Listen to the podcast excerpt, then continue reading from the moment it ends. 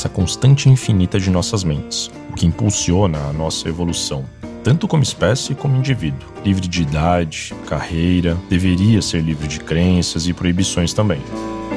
Eu sou Jefferson Barbosa e esse é o Depuramente, seu podcast de neurociência, filosofia e curiosidades.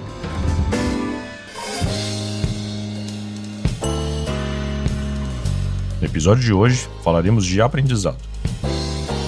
Como o cérebro assimila o que aprendemos e se adapta para aprendizados diferentes. Para ajudar, temos o biólogo Bruno Gonçalves Augusto, já conhecido aqui do canal. Agora ele está com um canal no YouTube também. O canal é o Zoomundo. Também temos a estreia do neurocientista Daniel Bertuzzi, que deu uma força pra gente nesse assunto tão denso. Depois dá uma olhada lá no Insta dele também. É Dan Bertuzzi, com dois E.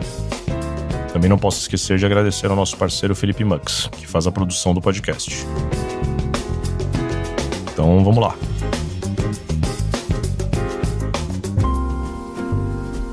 Nos episódios anteriores, falamos muito da capacidade que os animais têm para sobreviver no meio em que vivem, como a criatividade, curiosidade e, no caso dos humanos, o julgamento. Tudo isso parte de um princípio que talvez você já tenha notado, ou não, de que tudo precisa ser assimilado de alguma forma. Tudo tem que ser aprendido.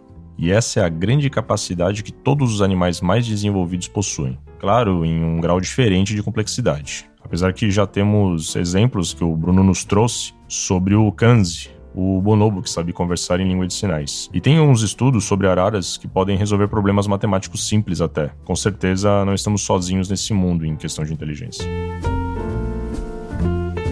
aprendizagem nos animais está fortemente relacionada com sua sobrevivência. Eles podem aprender a localização de fontes de comida ou de abrigo, por exemplo. Eles podem aprender quais plantas pode se comer e quais devem ser evitadas. Eles podem aprender quais animais são perigosos e como eles devem ser evitados. Inclusive, existem alguns estudos que mostram que certos tipos de aves elas conseguem evitar cobras da cor coral, justamente por já vir com o instinto ou por aprender ao longo da sua vida que esse tipo de cobra pode ser perigoso perigoso e deve ser evitado. Dentre os animais, os primatas, as aves e os cetáceos parecem ser os animais com a capacidade de desenvolver níveis mais complexos de aprendizagem e de memória. Os golfinhos, por exemplo, se comunicam utilizando mais de 700 vocábulos diferentes que são aqueles sons agudos que eles fazem, e eles inclusive chegam a dar nomes uns para os outros. Fora que eles conseguem diferenciar quando estão conversando com outro animal da mesma espécie atrás de uma parede, quando eles não se enxergam, ou quando eles estão conversando com uma gravação, o que faz eles pararem de tentar se comunicar após algumas tentativas. As aves são capazes de aprender a construir ninhos, aprender novos cantos e até mesmo aprender a usar ferramentas rudimentares, apenas observando outros indivíduos da mesma espécie. E primatas, obviamente, são os animais que conseguem levar a aprendizagem aos níveis mais complexos. O bonobo kanzi, por exemplo, que é um tipo de chimpanzé, ele vive na Georgia State University e ele é capaz de se comunicar com sua tratadora depois de aprender centenas de símbolos e imagens, além das vocalizações que eles naturalmente produzem produzem. Ele consegue manter uma comunicação bastante eficiente com ela, chegando inclusive a um episódio que eu considero bastante emblemático, que é quando ele assistiu uma apresentação de um rapaz fazendo uma dança haka, que é uma dança típica da Nova Zelândia, onde tem muitas batidas no peito, nas pernas, e ele estava assistindo junto com o seu grupo. Só que o grupo dele ficou muito agitado, porque para uns primatas, de uma maneira geral, bater no peito é um sinal de agressividade. Então, o que aconteceu foi que depois que acabou a apresentação, ele se virou para sua tratadora e conversou com ela. E ela deu uma risada. Ele usou as vocalizações e os símbolos, ela deu uma risada e o rapaz que dançou perguntou o que aconteceu. E aí ela disse: ele pediu para saber se você pode repetir essa apresentação, mas numa outra sala, aqui atrás, porque os amigos deles acabaram ficando bastante agitados. Se você repetir ela só para ele, ele vai conseguir assistir melhor. Então, olha que nível de comunicação. Fora também que o Kanze não só gosta muito de omeletes, mas ele também aprendeu a cozinhar seus próprios omeletes. E quando ele quer se alimentar disso, ele pede usando os símbolos dos ingredientes e aí ele mesmo cozinha o seu omelete. Nos seres humanos, a aprendizagem foi muito importante desde sempre. Espécies mais antigas de humanos aprenderam a desenvolver e aperfeiçoar ferramentas e também a dominar o fogo, por exemplo. O Homo neanderthalensis talvez fosse capaz de realizar rituais e o Homo sapiens Ao criar mais de 5 mil anos atrás a escrita, levou a aprendizagem ao seu maior nível, já que atualmente podemos aprender não apenas com as gerações que convivem com a gente ao mesmo tempo, mas também com gerações muito mais antigas que a nossa, ao ler suas obras de décadas ou mesmo de séculos atrás.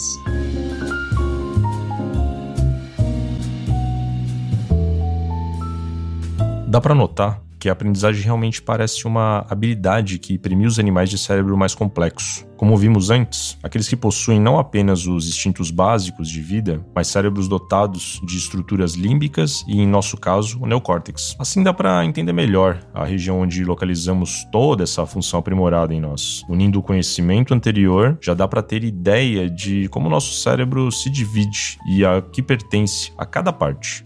Mas além do conhecimento do local onde ficam essas habilidades, também é interessante sabermos como o processo de aprendizado ocorre.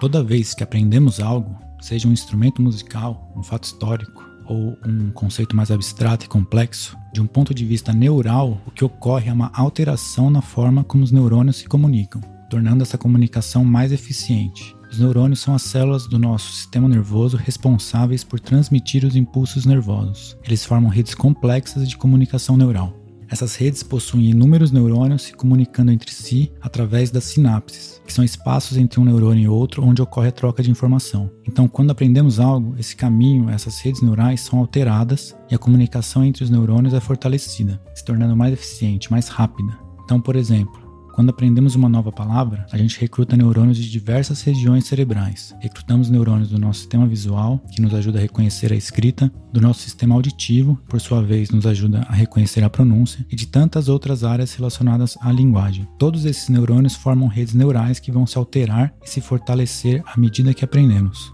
Essa alteração na estrutura das redes neurais é o que chamamos de plasticidade sináptica. Se a rede for estimulada em uma situação de aprendizado, plasticidade a reforça enquanto que se a rede não for estimulada, a plasticidade pode enfraquecê-la. Um exemplo dessa plasticidade que o Daniel falou, podemos ver na teoria de Piaget, psicólogo suíço, que se dedicou a estudar o aprendizado, principalmente nas crianças. Em um dos estudos, ele classificou essa forma de exercício que o nosso cérebro faz para compreender coisas novas em basicamente dois mecanismos: assimilação e acomodação. O primeiro é quando vemos algo que não sabemos, nosso cérebro tenta encaixar isso que acabamos de ver ou sentir em nossas bibliotecas mentais. Eu usei esse conceito lá atrás, nos episódios anteriores. Por exemplo, se o seu filho vê um lençol, um pano grande que cobre a cama, então ele assemelha isso a um objeto que cobre o lugar que dorme. Mas quando ele vê uma toalha de mesa, por exemplo, ele vai tentar associá-la à cama, porque ela também cobre algo. Então o entendimento está quase perfeito. Já o segundo mecanismo faz o primeiro se adaptar às respostas exteriores. Ele pega esse conhecimento prévio de que não apenas lençóis cobrem coisas, mas também toalhas de mesa.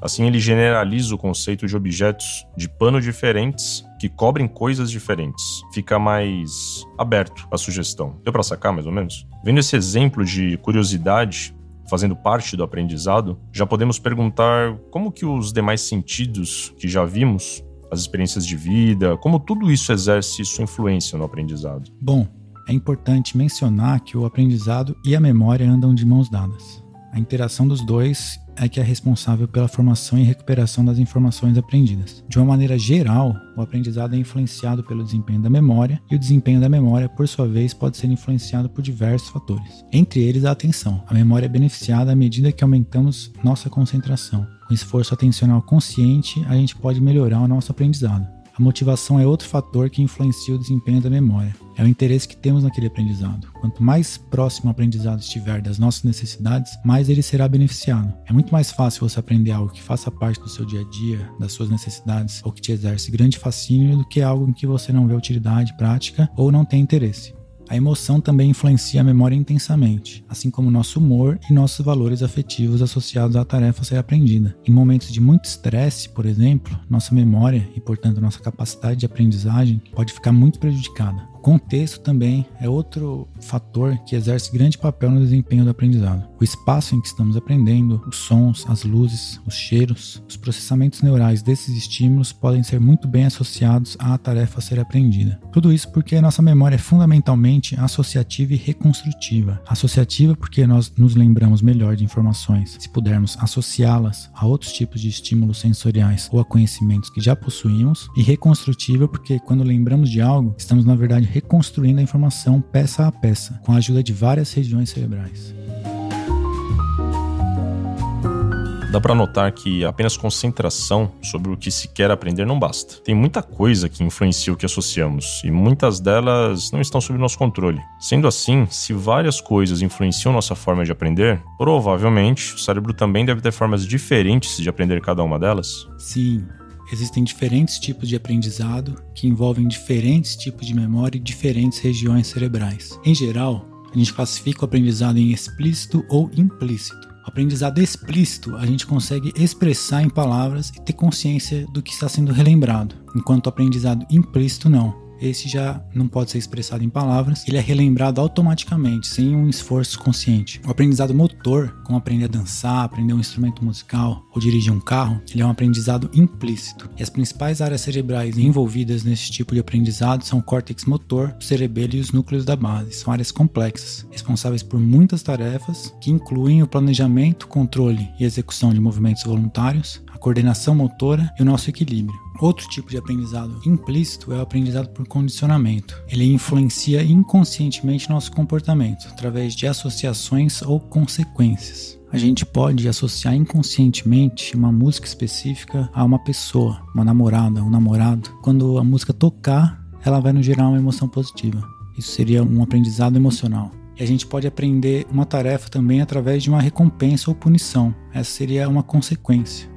Quem é pai ou mãe utiliza muito dessa técnica para educar o seu filho. O filho aprende a ter um comportamento apropriado com base nas broncas que ele leva ou nos elogios que ele recebe. Além disso, o aprendizado por condicionamento está muito relacionado às nossas respostas de medo frente a um perigo, que são completamente automáticas, à estação sexual, vícios, aversão a sabores, cheiros e também com fobias. Já a aprendizagem explícita, como eu já disse, se trata de um conhecimento que a gente pode expressar conscientemente. Então a gente tem, por exemplo, o aprendizado semântico. Ele inclui conhecimento de fatos, ideias, eventos, né, o significado de palavras, as características de um objeto, conhecimentos gerais sobre o mundo. E a partir da relação desses conhecimentos, a gente pode construir representações mentais mais complexas e abstratas sobre eles. Nesse caso, o hipocampo e as regiões corticais que se comunicam com ele são áreas fundamentais onde a aprendizagem explícita é processada. Além desse tipo de aprendizagem, existem muitas outras pelas quais a ciência vem se debruçando, como a aprendizagem social, que ocorre por imitação, ela é um tipo de aprendizagem implícita, mas também tem a literacia, que está envolvida com a alfabetização, que é a capacidade de ler e interpretar o que é lido, e a numeracia, que é a capacidade de manipular e compreender conceitos numéricos, estão relacionados à aprendizagem explícita. E cada uma delas tem suas particularidades e diferentes regiões cerebrais envolvidas vimos que o cérebro como um todo age no aprendizado. Diferentes partes cuidam de diferentes formas de assimilação. Não é à toa que não sabemos sobre toda a complexidade cerebral até hoje. É muita coisa. Mas o que já sabemos nos serve de parâmetro para termos um melhor entendimento e assim trabalharmos melhor nossa forma de aprender, com métodos novos, pesquisas mais focadas, enfim, melhores estratégias para continuarmos a evoluir. E falando em aprendizado, eu vou citar um texto do Dave Barry, é um escritor colunista americano, que escreveu um texto sobre aprendizado para um jornal. O texto se chama 10 coisas que levei anos para aprender. Uma pessoa que é boa com você, mas grosseira com o garçom, não pode ser uma boa pessoa. 2. As pessoas que querem compartilhar as visões religiosas delas com você quase nunca querem que você compartilhe as suas com elas. 3. Ninguém liga se você não sabe dançar. Levante e dance. 4. A força mais destrutiva do universo é a fofoca. 5. Não confunda nunca sua carreira com a sua vida. 6. Jamais, sobre quaisquer circunstâncias, tome um remédio para dormir e um laxante na mesma noite. 7. Se você tivesse que identificar em uma palavra a razão pela qual a raça humana ainda não atingiu e nunca atingirá todo o seu potencial, essa palavra seria reuniões. 8. Há uma linha muito tênue entre hobby e doença mental. 9. Seus amigos de verdade amam você de qualquer jeito. E 10. Nunca tenha medo de tentar algo novo. Lembre-se de que um amador solitário construiu a arca. Um grande grupo de profissionais construiu o Titanic. E para terminar, eu vou usar uma frase que sempre me vem à cabeça, infelizmente com mais constância do que eu gostaria. vivendo e aprendendo, errando e se fudendo.